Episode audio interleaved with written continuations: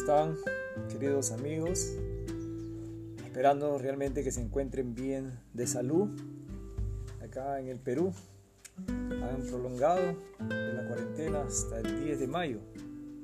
Así que, bueno, tenemos bastante tiempo para leer, meditar, orar, esperando que el Señor provea, ah, bueno, lo necesario para este cuerpo pero recordemos que no solamente de pan vive el hombre, sino de toda palabra que Dios dice. Bueno, eh, vamos a continuar con el podcast número 35. La hipocresía de los religiosos. Bueno, un poco picante, candente este tema, pero es necesario para poder eh, aclarar muchas cosas de nuestra mente, en nuestros corazones y Vamos a dar lectura al capítulo 7. Vamos a leer el capítulo 7 del 1 al 9. A ver, se juntaron a Jesús los fariseos y algunos de los escribas que habían venido de Jerusalén, los cuales viendo a algunos de los discípulos de Jesús comer pan con manos inmundas, esto es, no lavadas, los condenaban porque los fariseos y todos los judíos, aferrándose a la tradición de los ancianos, si muchas veces no se lavan las manos, no comen. Y volviendo de la plaza, si no se lavan, no comen.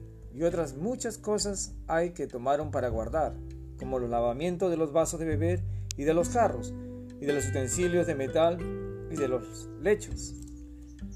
Le preguntaron pues los fariseos y los escribas, ¿por qué tus discípulos no andan conforme a la tradición de los ancianos, sino que comen pan con manos inmundas? Respondiendo él les dijo, hipócritas, bien profetizó de vosotros Isaías, como está escrito, este pueblo de labios me honra, mas su corazón está lejos de mí, pues en vano me honran enseñando como doctrinas mandamiento de hombres, porque dejando el mandamiento de Dios os aferráis a la tradición de los hombres, los lavamientos de los jarros y de los vasos de beber y hacéis otras muchas cosas semejantes. Les decía también, bien invalidáis el mandamiento de Dios para guardar vuestra tradición. Bueno, el Señor estaba eh, reprendiendo a los fariseos y a algunos de los escribas que habían venido a Jerusalén.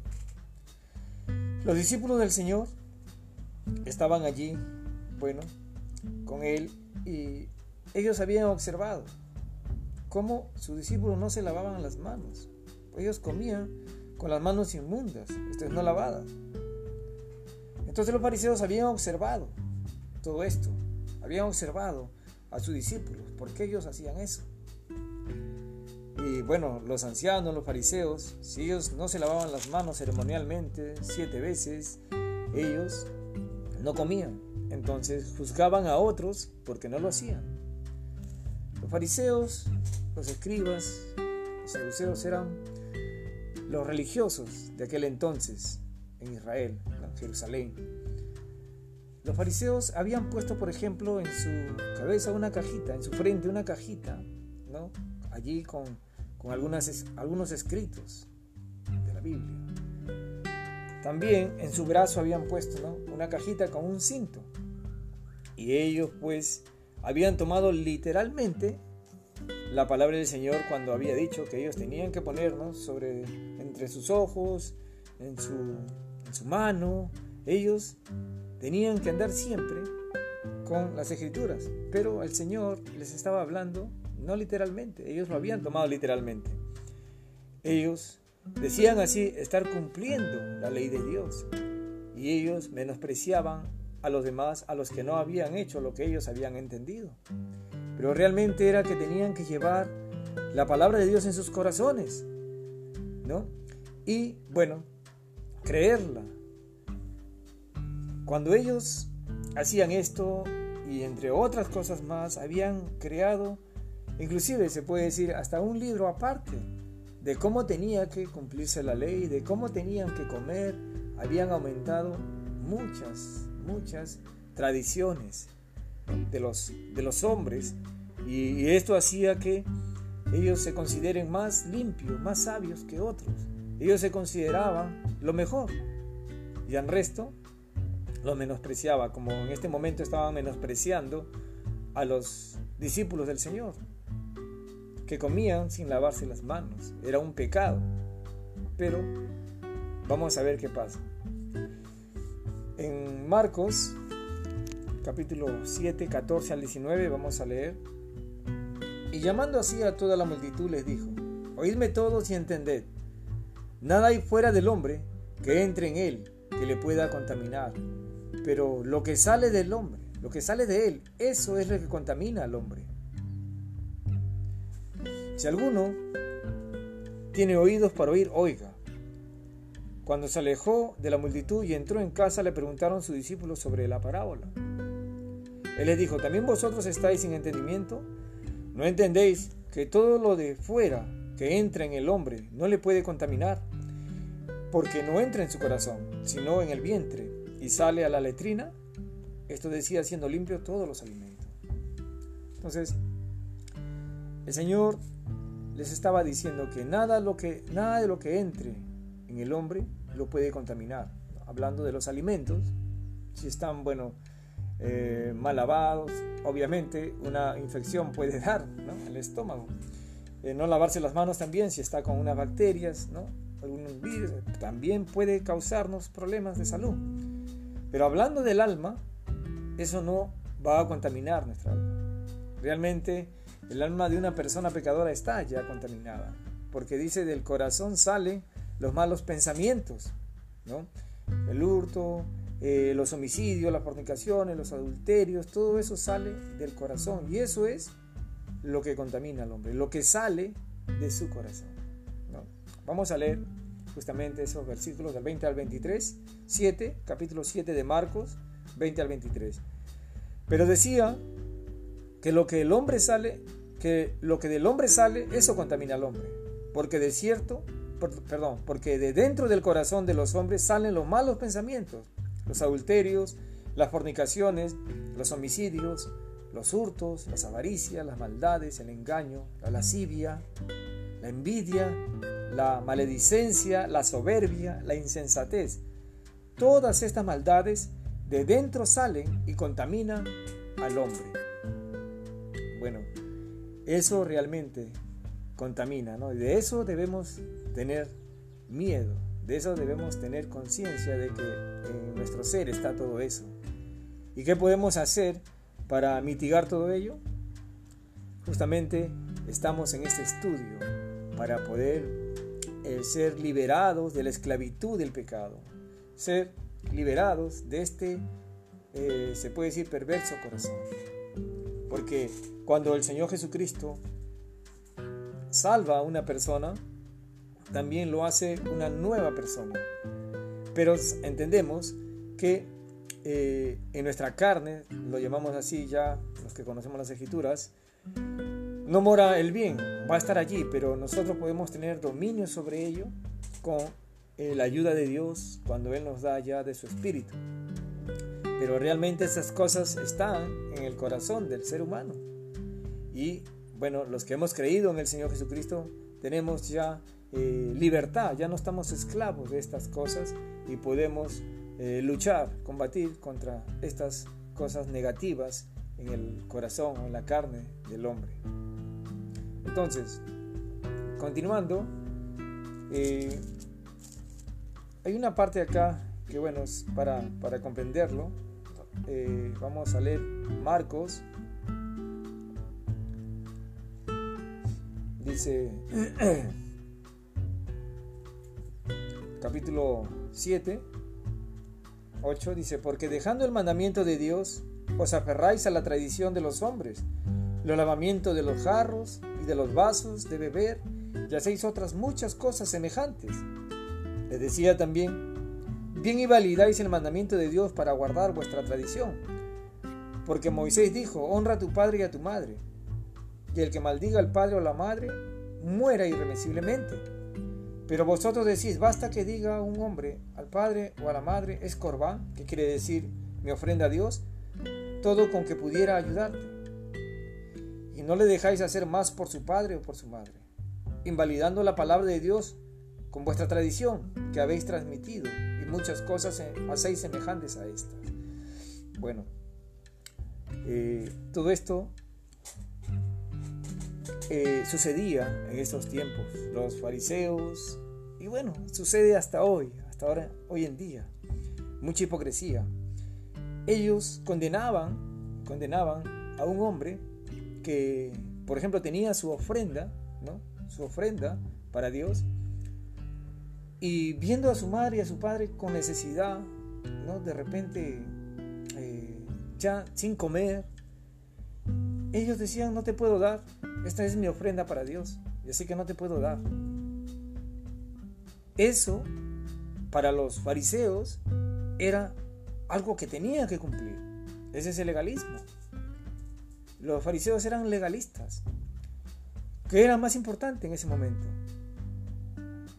Darle a sus padres, porque Dios dice, honra a tu padre y a tu madre, que es el primer mandamiento. Y es, es, amor. Si, eso, si ese padre, esa madre estaban sin comer, si necesitaban la ayuda, ¿no? Tenía que dárselo. Pero ellos no decían, no, no, no, no. Es la ofrenda a Dios. Y sus padres que mueran de hambre. Ya no lo honraban. Entonces era más importante. Entonces, eh, en este momento, obedecer las tradiciones, obedecer el legalismo, porque ellos decían no, no había salida. Como por decir, en el legalismo, el día de reposo, ellos no querían eh, que nadie mueva nada. Como dicen, ni la lengua. No podían hacer nada, pero sin embargo uno de ellos se caía porque el Señor les dijo, se cae un animal a un hoyo, ¿no lo vas a rescatar? Lo vas a rescatar. Pero ellos se molestaron cuando Él hizo una, una curación, una sanidad, un milagro. Se molestaron cuando sanó a ese hombre de la mano seca. Ellos se molestaron.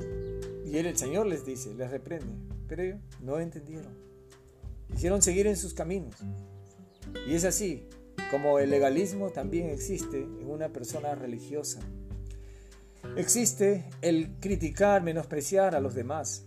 En una persona religiosa, los fariseos, los saduceos y los religiosos de hoy en día que no están de acuerdo con la palabra del Señor que viven una hipocresía, van a estar siempre mirando el pecado de otras personas, condenando, condenando a otras personas. ¿Por qué? Porque son religiosas y viven, viven así, criticando, pero no se dan cuenta de ellos mismos. No están mirándose a sí mismos. Y voy a incluirme allí. No nos estamos mirando realmente quiénes somos, qué hacemos y cómo tenemos que realmente actuar nuestros pensamientos, nuestros sentimientos para con los demás. Vamos a leer en Lucas capítulo 18. Lucas 18. Esto, me encanta esta parábola. Lucas 18, del 9 al 12. Vamos a leer de completo, hasta el 14. Lucas 18, 9 al 14. A unos que confiaban en sí mismos como justos y menospreciaban a los otros, dijo también esta parábola. Dos hombres subieron al templo a orar. Uno era fariseo y el otro publicano. El fariseo puesto en pie oraba consigo mismo de esta manera. Dios, te doy gracias porque no soy como los otros hombres, ladrones, injustos, adúlteros, ni aun como este publicano. Ayuno dos veces a la semana. Doy diezmo de todo lo que gano. Mas el publicano, estando lejos, no quería ni aún alzar los ojos al cielo, sino que se golpeaba el pecho diciendo, Dios, sé propicio a mi pecador. Os digo que éste descendió a su casa justificado antes que el otro, porque cualquiera que se enaltece será humillado, y el que se humilla será enaltecido me hace recordar a Caín y Abel. ¿no? Caín también, como este, como este hombre que confiaba en sí como justo, ¿no? Era, y lo dice acá, dos hombres subieron al templo a orar, uno era fariseo y el otro era publicano. El fariseo, como dijimos anteriormente, era uno que era muy justo, entre comillas, y que guardaba la ley ceremonialmente, aumentaba a los mandamientos y tenía muchos mandamientos ceremoniales que si no lo cumplían era un pecador para ellos. Y el publicano era el cobrador de impuestos. ¿no? ¿Se acuerdan ustedes de Leví? Mateo era el discípulo del Señor, era un cobrador de impuestos. Y tenían por fama de que ellos no solamente cobraban lo que el gobierno establecía, sino que cobraban y hacían muchos cobros indebidos. Los cobradores, los publicanos, eran pecadores. El fariseo dice, puesto en pie, oraba consigo mismo de esta manera, Dios, te doy gracias, gracias porque no, no soy como los otros hombres. Se estaba alabando a sí mismo. ¿no? Los otros hombres son injustos, son adúlteros. E inclusive no soy como este publicano, ¿no? el que estaba a su costado. Ayuno dos veces a la semana, doy diezmo de todo lo que gano. Este hombre se estaba alabando a sí mismo. Y me hace recordar, y es así, bíblicamente, a Caín. Caín se acercó a Dios de una manera equivocada, trayendo lo mejor de la, de la tierra, lo mejor de su trabajo, ensalzándose y de repente humillando también a Abel como, como este eh, fariseo al publicano. El publicano se acercó también al templo, dice, pero el publicano, estando lejos, no quería ni aún alzar los ojos al cielo, sino que se golpeaba el pecho diciendo, Dios, sé propicio a mi pecador. Este publicano, a pesar de que era un pecador, a pesar de que estaba eh, caminando incorrectamente, él llegó al templo y sabía lo que había hecho, sabía lo que hacía, y él se golpeaba el pecho y decía, Señor, sé propicio mi pecador, Señor, perdóname, soy un pecador. Y llegó de la manera correcta, como Abel. Abel era un pecador.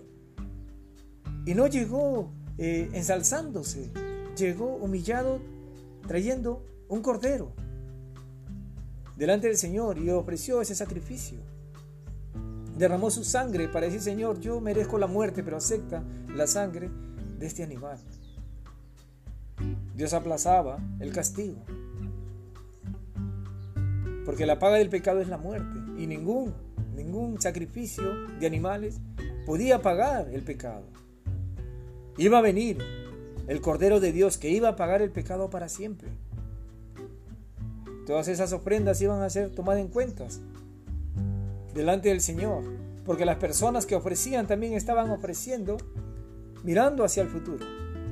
El Señor había establecido así de esta manera, que sin derramamiento de sangre no había, no habrá remisión de pecados. Pero la sangre de Cristo es la que va a redimir, es la que va a pagar el precio una vez y para siempre. Volvemos este publicano, dice, descendió a su casa justificado, antes que el otro. Este llegó humillado. El fariseo llegó alabándose a sí mismo. ¿Han escuchado algunas personas así? Que se alaban. Yo soy esto, soy lo otro, yo doy aquí, doy, doy allá. Algunos se toman fotos hoy en día que están estas necesidades ¿no? Para que digan que soy bueno. Bueno, otros lo hacen por negocio, porque quieren mejorar sus empresas, eh, bueno, por publicidad. Pero esto, bueno, es ante los ojos del Señor, no tiene valor. Sí, todas nuestras justicias son, son como trapos de inmundicia. No podemos hacer nada para salvarnos. Somos pecadores. Todos, religiosos, no religiosos, todos no hay quien no sea un pecador. Todos, aún el que está leyendo en este momento las escrituras, y los que enseñan, los que parecen están enseñando algo correcto, todos son pecadores. Merecemos morir. Pero ¿qué es lo que quiere el Señor? Es que reconozcamos nuestra imposibilidad, que reconozcamos como este publicano, como Abel, como Noé, como Abraham, como Isaac, como Jacob, como David, que reconozcamos delante de Dios que somos pecadores y que Él es santo, Dios perfecto. La ley justamente nos enseña eso, que no podemos cumplir. Somos incapaces. desde que nosotros nacimos en este mundo. Y lamentablemente hemos heredado desde Adán, nuestro padre, el pecado. Y eso nos condena. Y eso hace que de nuestro corazón salgan cosas negativas, cosas malas, cosas horribles, como el hurto, el homicidio, la blasfemia, el adulterio, cosas que están allí. Muchos no queremos reconocer, no queremos aceptar que somos así delante de Dios. Y por lo contrario, estamos allí tratando de poner cosas buenas, disfrazándonos, ¿no? Como cuando alguien va a comprar un carro y lo compra y dice, qué bonito, pero después cuando se va a su casa, un carro de segunda lo ve y se le cae la pintura, por dentro se va deshaciendo porque estaba maquillado. Así es el hombre, religioso, fariseo, hipócrita, que por fuera está maquillado, delante de la gente se hace ver, se hace eh, pasar por otra persona, pero por dentro está lleno de maldad en sus pensamientos, su corazón, sus sentimientos para con otras personas. No hay amor realmente sincero. Todo esto es pecado y es hipocresía. Y, y de esta manera no podemos agradar a Dios. Tenemos que reconocer quiénes somos realmente. Y les comento una pequeña historia para terminar. Eh, bueno, casi siempre pregunto a las personas, después de esta vida, ¿a dónde te vas?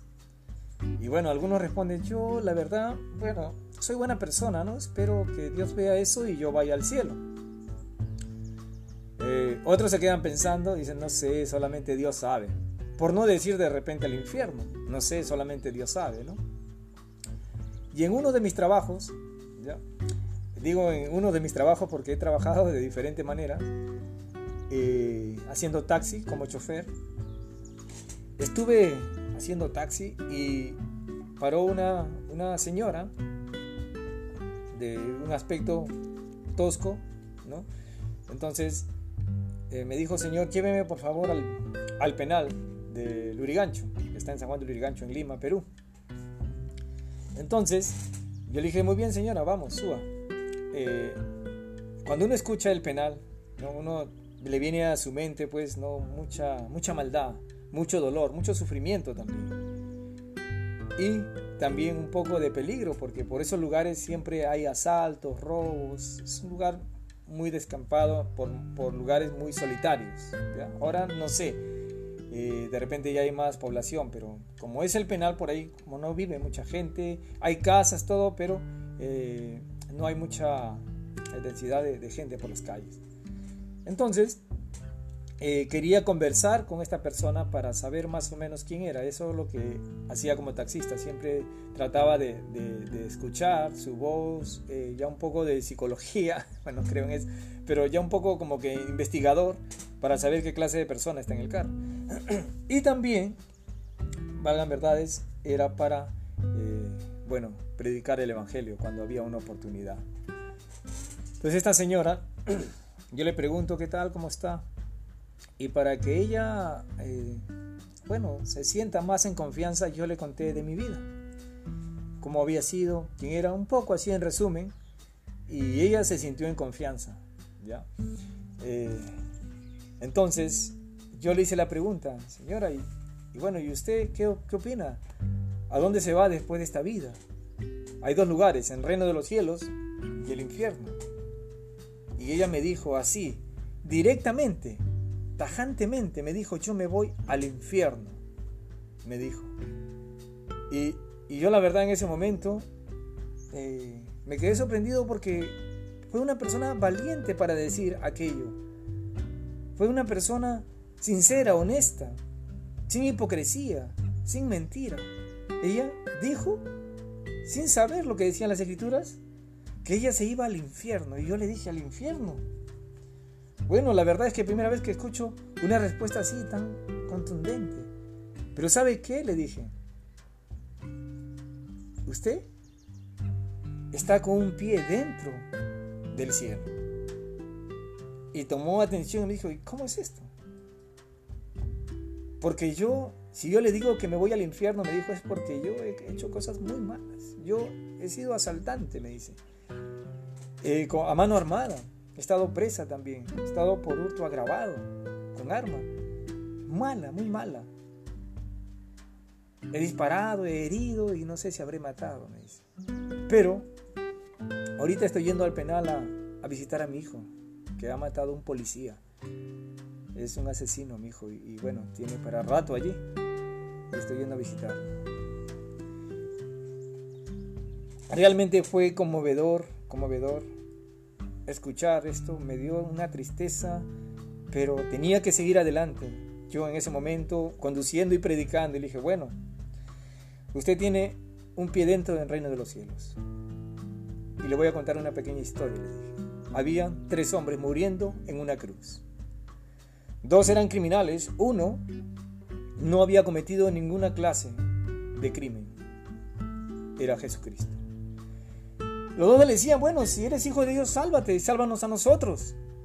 Y en un momento de ellos, uno de esos ladrones le dice al otro, ¿ni aún temes a Dios? Estando en la misma condenación. Nosotros a la verdad justamente padecemos lo que, lo que hemos hecho, o sea, recibimos lo que hemos hecho. Estamos padeciendo por nuestros pecados, pero Él no ha hecho nada malo. Y le dice a Jesús, acuérdate de mí cuando vengas en tu reino. Jesús le dice, de cierto te digo que hoy estarás conmigo en el paraíso. Miren esta historia, pudo conmover a esta mujer. ¿Por qué? Porque ella se identificaba con estos dos criminales. Habían dos que no estaban ahí, no eran pájaros fruteros tampoco. Como acá en el Perú se le llama pájaros fruteros a personas que se roban una fruta, una cosita por aquí. Estos eran criminales. Normalmente los romanos crucificaban a gente criminal. A Barrabás lo iban a crucificar. Barrabás era homicida. Y estos también. Eran criminales. Hombres que habían asesinado, robado y así eran muertos horriblemente. Clavados, crucificados.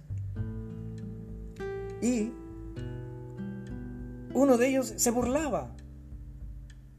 Si eres hijo de Dios, sálvate, sálvanos a nosotros. Él quería continuar todavía en este mundo, quería bajarse y seguir en su malhechor, eh, seguir siendo un malhechor.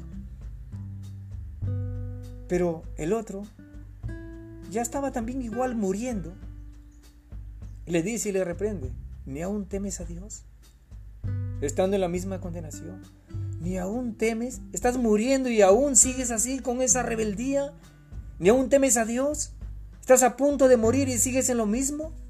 ¿Ni aún temes a Dios? Nosotros a la verdad justamente padecemos. Como podemos decir hoy en día si nos da el coronavirus o cualquier otra enfermedad. Nosotros merecemos eso y mucho más. Merecemos morir de cualquier cosa porque somos pecadores. Pero el Señor Jesucristo no hizo nada y este hombre le dice, Él no ha hecho nada. Y le dice, Señor, acuérdate de mí cuando vengas a tu reino. El Señor Jesucristo no le dijo, ¿sabes qué? Ya eres muy pecador, eres muy malo, ya no, no mereces nada. No, no le dijo así.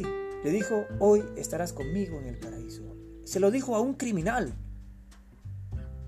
a un pecador miserable. Los fariseos que hubieran dicho, no, ¿cómo puede ser? Pero ese criminal es el primero que va a estar en el reino de los cielos. Fue el primero que pasó a ese lugar. Entonces, hoy estarás conmigo en el paraíso, ¿Se dan cuenta? Entonces, esta mujer realmente vi por el retrovisor, estaba llorando. Porque le dije, así como ese hombre va a estar y está con el Señor, así usted también. ¿Por qué? Haz lo que ese hombre hizo. ¿Qué hizo? Número uno, él reconoció que merecía estar allí, que merecía morir. Él no estaba buscando, ya estaba muriendo, agonizando. No estaba buscando bajarse y vivir otra vez, seguir en su pecado, no. Él estaba mirando ya hacia la otra vida. Y estaba reconociendo que merecía eso. No estaba echando la culpa a su papá, a su mamá, al, al Estado, al gobierno, a su vecino, a su amigo, a nadie. Él estaba aceptando su culpa a sí mismo. Nosotros padecemos esto porque así merecemos. Esto es nuestra culpa y estamos muriendo por nuestra culpa. No se estaba justificando ante nadie. Número uno. Y número dos, este hombre tenía fe. Creía en el reino de los cielos, porque le dice, acuérdate de mí cuando vengas en tu reino. Porque sabía, creía que él era un rey en ese momento. Este es el rey. Y cuando vengas en tu reino, acuérdate de mí, le dice. Acuérdate.